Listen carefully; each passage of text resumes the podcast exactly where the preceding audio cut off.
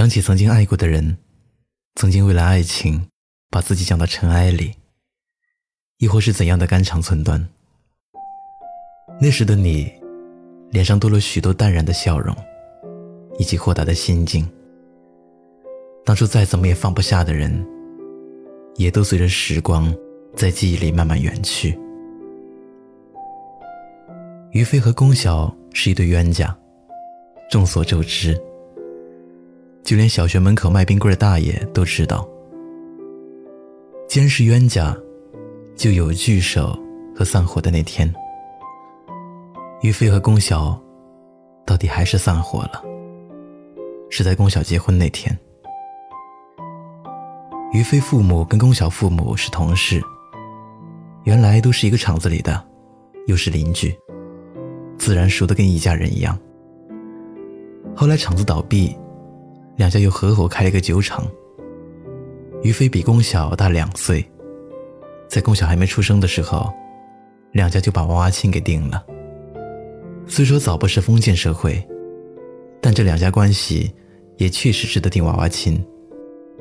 于飞和龚晓还很小的时候，两大家人开玩笑逗他们：“于飞啊，你媳妇儿好不好看？快点长大，就能娶进门了。”于飞虽然不懂什么是娶进门，但也知道“媳妇”二字是亲切的。嗯，好看。我能先娶进门后长大吗？于飞流着鼻涕问道。家长们哈哈大笑，觉得于飞这小子懂事，从小就嘴甜。于飞虽然比龚晓大两岁，但在龚晓面前就像跟屁虫一样。龚晓去哪儿？他就去哪儿。龚晓说：“我要吃鱼。”于飞立马跳到河里就给抓鱼。龚晓说：“想要蝴蝶。”于飞跑了一下午，抓了一袋子的蝴蝶。两个小孩是不懂什么叫娃娃亲的。后来上了小学，于飞每天都拉着龚晓一起走。时间久了，学校的同学就都听说了。每天放学。同学们就跟在他们后面喊：“小相公，小媳妇儿，拉着小手上学堂。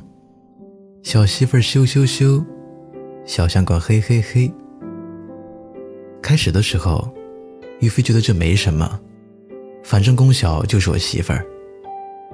可要不怎么说，女孩的心思你猜不透呢。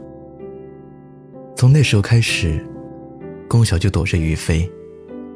上学也是分开走的。于飞后来说，他的童年只有龚晓，可龚晓的童年，他只是一部分而已。初中，龚晓为了躲开于飞，跟爹妈闹了三天，拼了命要转到镇里去读中学。至此，初中三年，于飞和龚晓也仅仅见了三次。还都是暑假的时候，于飞不知道龚晓为什么躲着他，就连龚晓父母和于飞父母也不知道。两个孩子总是不见面，当年娃娃亲的事，慢慢也就没人再提了。可于飞一直记得。高中时，于飞和龚晓迅速进入青春期，龚晓变得叛逆，于飞还是老老实实上学。后来，于飞学会了打架，是因为龚晓。龚晓高二的时候，喜欢了班里一个男生，两人偷偷好上。那时候的学生是不允许早恋的。慢慢的，班主任就知道了，把龚晓叫到办公室，问那个男生是谁。龚晓死活不说，那小子也没站出来。就因为这个，于飞放学。把那小子打了，因为那段日子正好是教育局下来视察，于飞顶风作案，本来是要开除的，后来好说歹说，记了大过一次。于飞从此就跟换了个人似的，不再跟着龚晓，不再见龚晓。于飞染了头发，打了耳钉，穿着破洞牛仔裤。一个星期不到，成了学校的知名人物。每次经过龚晓的班级，于飞总是将头转过去，故意不看龚晓。时间长了，两人就淡了，淡的就像普通同学，甚至连普通都谈不上。于飞在高中期间换了许多个女朋友，成绩差得惨不忍睹。龚晓自从那件事后，一心放在学习上，成绩一路高飞猛涨。有天晚饭的时候，于飞的母亲随口说道：“你看看人家龚晓，学习成绩那么好，将来人家上个好大学，你呢，还继续混啊？”于飞没吱声，继续低头吃饭，但心里已经做了决定，他要和龚晓上一个大学。于飞用了五个月的时间。终于成功的和龚晓上了同一所大学，可这依然没有什么用。龚晓仍然不搭理于飞，他终于成了一个名副其实的备胎。其实说于飞是备胎是不准确的，备胎是指那些还有希望在一起的人，可龚晓从来就不给于飞希望。与其说是备胎，倒不如说是一个破旧的、没人要的轮胎。于飞挺帅，一米八二的个头，干干净净的小伙儿。背地里喜欢他的姑娘有很多，可于飞就认准龚晓。很久以后，于飞有一次跟我说：“龚晓可能就是他上辈子欠的人，这辈子他来还账了。”我说：“你太迷信。”他低头笑笑，没再说话。大学四年转眼就过去了，龚晓交了男朋友，后来分手了，但于飞还是单身。毕业后，龚晓打算出国，于飞请龚晓吃了一顿饭。四年之久，两人第一次坐下来，点了一桌子的菜，两人一筷子没动。于飞看着龚晓，龚晓看着于飞，就这么看着。最后，两人一句话没说，结账走人。饭店服务员以为碰见两个傻逼。于飞说：“那顿饭，他俩看了一个多小时，把从小时候到现在都看遍了，就像过电影似的。你们都说羡慕什么狗屁青梅竹马，我这也算青梅竹马了吧？”可又有什么用呢？还不如我压根就不认识他，还可能有点机会。他怎么就不喜欢我呢？龚晓看于飞的一个多小时里，想的最多的就是于飞太自私，他认为咱俩就是青梅竹马，就应该在一起，就是天经地义。龚晓要的就是一句“我爱你”。于飞二十多年，一句话没说。龚晓就是想吃这口气，看最后谁能好过谁。龚晓没等到于飞的那句话，就出国了，一走就是三年。这次，于飞没有跟着龚晓出国，反而踏踏实实留在国内发展，从实习到转正，再到项目总监。每一步都走得稳稳的，不抽烟也不喝酒，下班就回家，但还是孤身一人。龚晓也是个没良心的，走了三年就回来一次，还赶上于飞出差，两人就这么错过了。后来还是龚晓给于飞打的电话：“于飞，你行啊，三年。”能忍着不找我？甭说三年，就是六年，我也照样不找你。你就这样跟我置气呢？还是跟自己较劲？我跟傻逼较劲。说完，于飞就把电话挂了。估计得把龚小气得半死。但于飞似乎不在乎了。于飞依然每天安安静静上班，直到春节那天，突然感觉胃疼，没当回事。后来公司体检，检查出胃里有阴影，有可能是胃癌，但还没确诊，医生也不好说。等检查结果这几天，于飞倒是很淡定，只是于爸跟于妈不行了，天天哭，天天抹泪的。于飞安慰他爸妈说：“没事儿，准把您二老送走，不会让你们白发人送黑发人的。”晚上回家，于妈背着于飞给远在国外的龚晓打电话，说于飞病了，有可能是胃癌。龚晓二话没说，买最早的机票直达国内。于飞正好在医院输液，当天化验结果就能出来。正午睡的时候，龚晓冲了进来，抱着于飞就是哭，哭得上气不接下气。于飞从来没有这么近距离接触龚晓，一时不知道咋办，小心翼翼地捅了捅龚晓的肩膀，说了一句：“还没死呢，留点力气。”龚晓气得直打于飞，两人欢声笑语。满面春光。下午结果出来了，不是胃癌，良性肿瘤。问题不大，但是要做手术。于飞跟龚晓说：“我手术出来，你就别走了。”龚晓说：“好。”龚晓还是飞走了，因为他当时走得急，家里停水忘关水龙头，楼下都淹了。他必须回去处理。于飞手术出来后，没看见功效，心里挺失落，但也理解。于飞觉得这事情到这样地步了，功效也应该明白自己的心了。就是不说，这么多年也懂。休息了一年，身体恢复的差不多，于飞决定回公司上班，龚晓也没打电话过来。于飞想着自己应该主动点吧，等着手里项目完成，他想去国外看看龚晓，也算有个交代。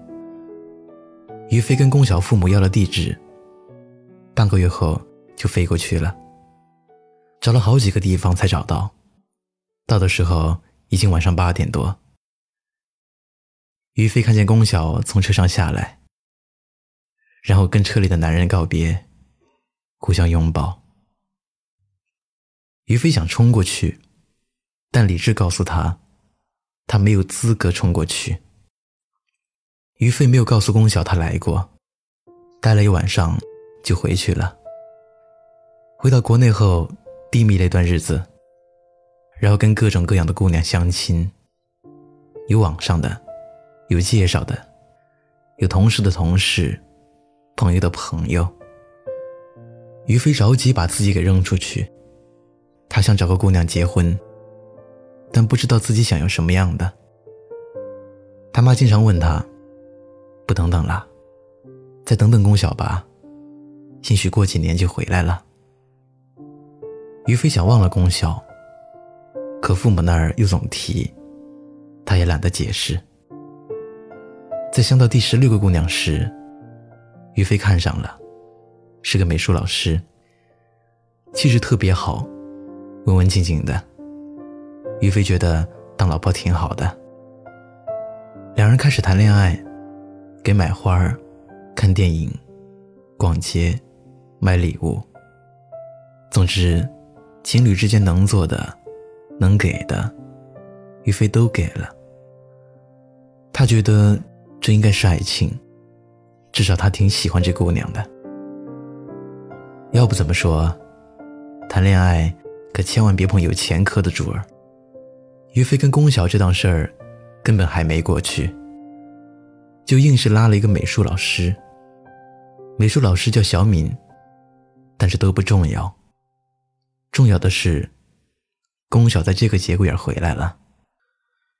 于飞牵着小敏正在溜达，龚晓从后面跑过来，上来就是一大嘴巴子，抽得于飞两眼冒金星。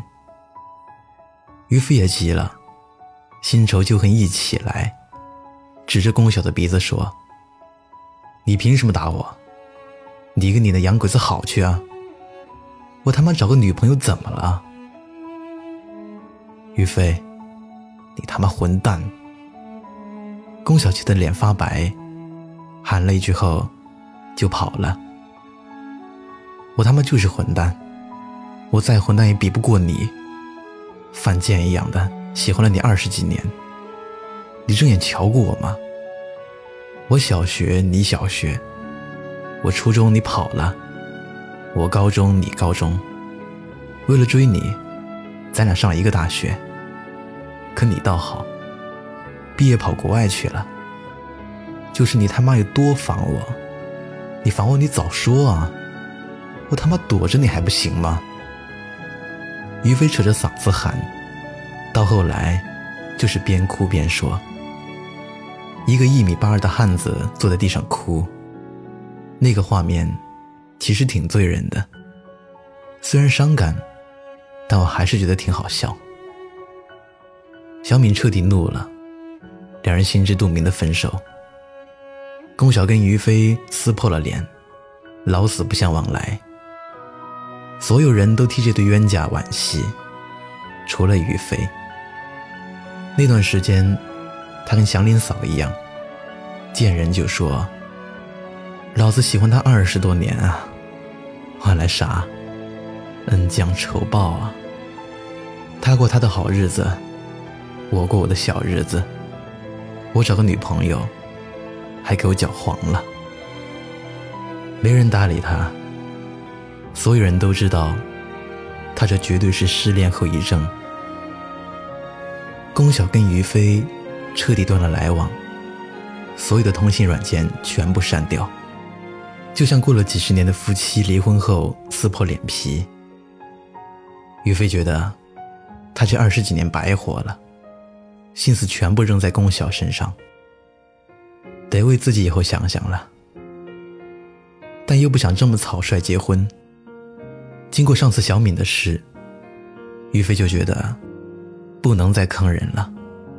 要真不是自己喜欢的姑娘，就别追。龚晓也没闲着，从国外回来后在家外企工作，朝九晚五的白领生活，小资的不行。身边的追求者也是络绎不绝，但龚晓也不是谁都能看上的主儿。于飞说是不联系龚晓，但早就偷偷注册了小号，到处盯着。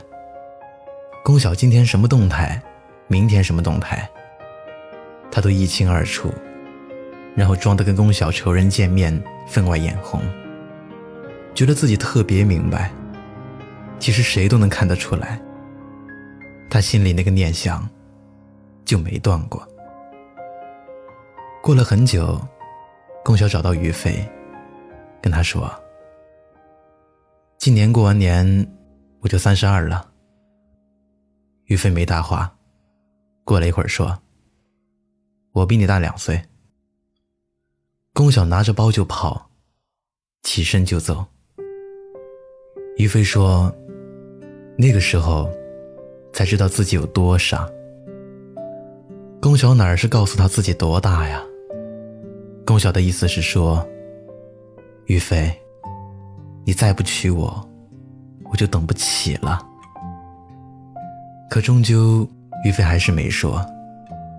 他总觉得龚晓是他的，反正小半辈子都过来了。三个月后，请柬到了。龚晓三天后结婚，于飞傻了，自己念叨：怎么就结婚了呢？跟谁呀？是不是跟我置气呢？都这么多年了，为什么现在来这出？到底真的假的？有一种人，最可气的就是自以为是。于飞就是这种人，他觉得自己永远胜券在握，觉得什么事情都是理所当然，自己心里觉得这事儿能成，就能成。从来不为这件事情努力。就像他爱着宫晓，所有人都知道，宫晓也知道，但他就仗着所有人都知道这事儿，运筹帷幄的相信，宫晓就是他的，他觉得只是时间问题。可宫晓终究不是他的。他在很久很久以后才明白一件事：一个姑娘的青春就二十年，这么多年，于飞喜欢他，他心里明白，他也知道于飞是真心的，可他唯一气的就是，于飞觉得宫小梅跑了，早晚都是他的，连一句我爱你都没有，他觉得没必要，我喜欢你这么多年。还差这句话吗？宫晓的婚礼很隆重，新郎是他们公司同事，从他进公司那天起就开始追了，一天没松懈过。每天一束花，还带一句话，就是龚晓最想要的那句话。于飞那天穿得很正式，就像新郎是自己一样。龚晓在台上捧着鲜花。新郎在旁边给她戴戒指，一切看着那么美好。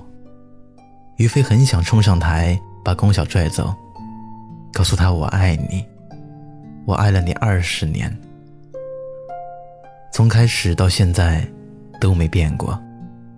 于飞终究是没有冲上去，他知道自己错哪儿了。新郎看着宫晓，说我爱你的时候，于飞在台下。也看着宫晓说了一句：“我爱你。”但没人听得见。其实当年宫晓出国之前，两人在饭店对视的那一个小时里，宫晓多么希望他能说一句留下。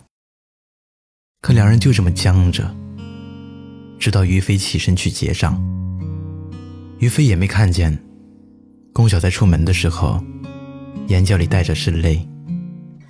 宫晓望着于飞的背影，小声的说了一句：“于飞，我爱你，但你就是一个混蛋。”不找了，找不到的，你还在想些什么？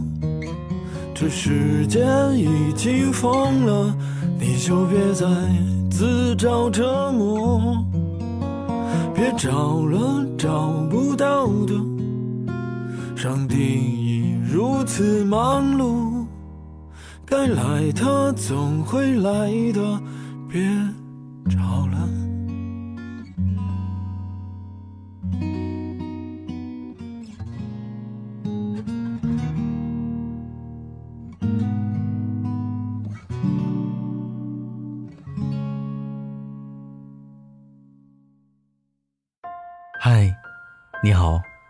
我是程东。